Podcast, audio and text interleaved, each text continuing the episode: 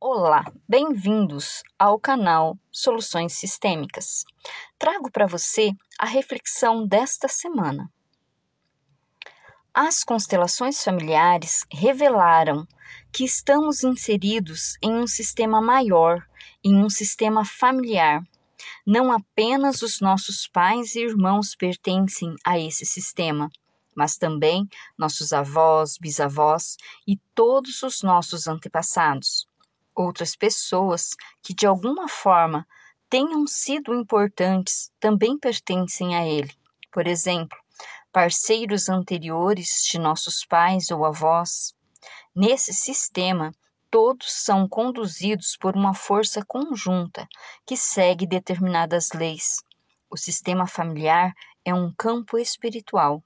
Dentro desse campo familiar, como podemos experimentar nas constelações, todos estão em ressonância com todos. Às vezes, esse campo se encontra em desordem. A desordem no campo surge quando alguém que pertence a ele é excluído, rejeitado ou esquecido. Essas pessoas excluídas e esquecidas estão em ressonância conosco e se fazem notar no presente. Nesse campo vale uma lei: todos aqueles que pertencem possuem o mesmo direito de pertencer. Ninguém pode ser excluído, ninguém se perde nesse campo, continua atuando nele. Quando alguém é excluído, seja qual for o motivo, a influência desse campo, através da ressonância, determina um outro membro da família para representar o excluído. Assim, esse membro da família uma criança, por exemplo, passa a se comportar de maneira estranha. Ela se torna, por exemplo, viciada, doente, agressiva ou uma criminosa. Pode se tornar até mesmo uma assassina, esquizofrênica ou outra coisa. Mas por que, Luciane, isso acontece? Porque olha com amor para o excluído, e, através de seu comportamento, nos obriga a olhar com amor para esse rejeitado ou excluído.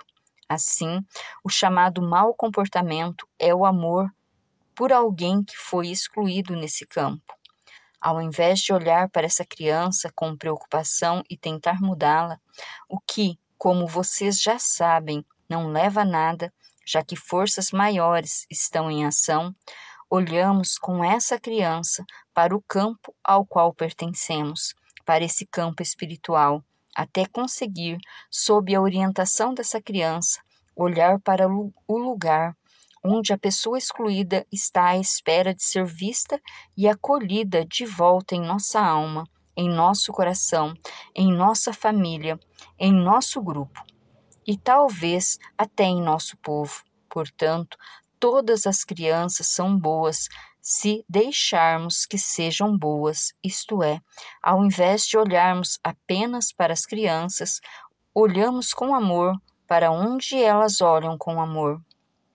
A experiência com as constelações familiares mostra que, ao invés de nos preocuparmos com essas crianças ou com outras pessoas e pensarmos sobre elas, como é possível que se comportem assim?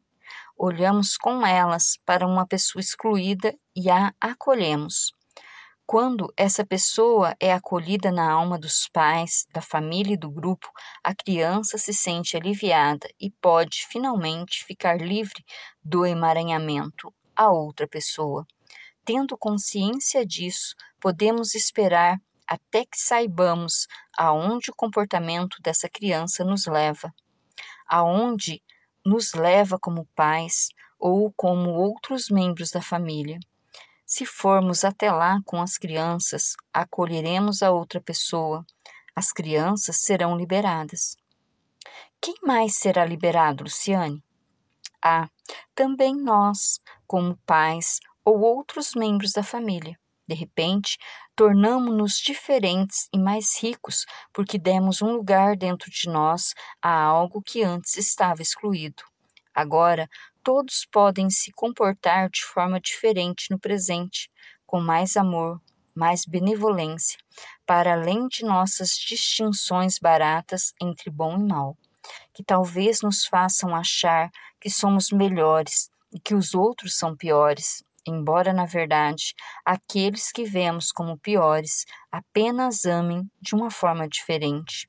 Se olharmos junto com eles para onde amam, acabam as distinções entre bom e mal. Outra conclusão é, naturalmente, que nossos pais são bons e que por trás de todas as coisas pelas quais criticamos nossos pais atua o amor. Contudo, esse amor não está voltado para nós, mas para outro lugar. Está voltado para onde eles olharam quando crianças, para alguém que queria trazer para dentro da família. Se começarmos a dar um lugar dentro de nós para esses excluídos, olharemos juntos com os nossos pais para o lugar onde eles amam. Então ficamos livres e nossos pais também. De repente, experimentamos em nós uma situação completamente diferente e aprendemos o que significa o verdadeiro amor. Bert Hellinger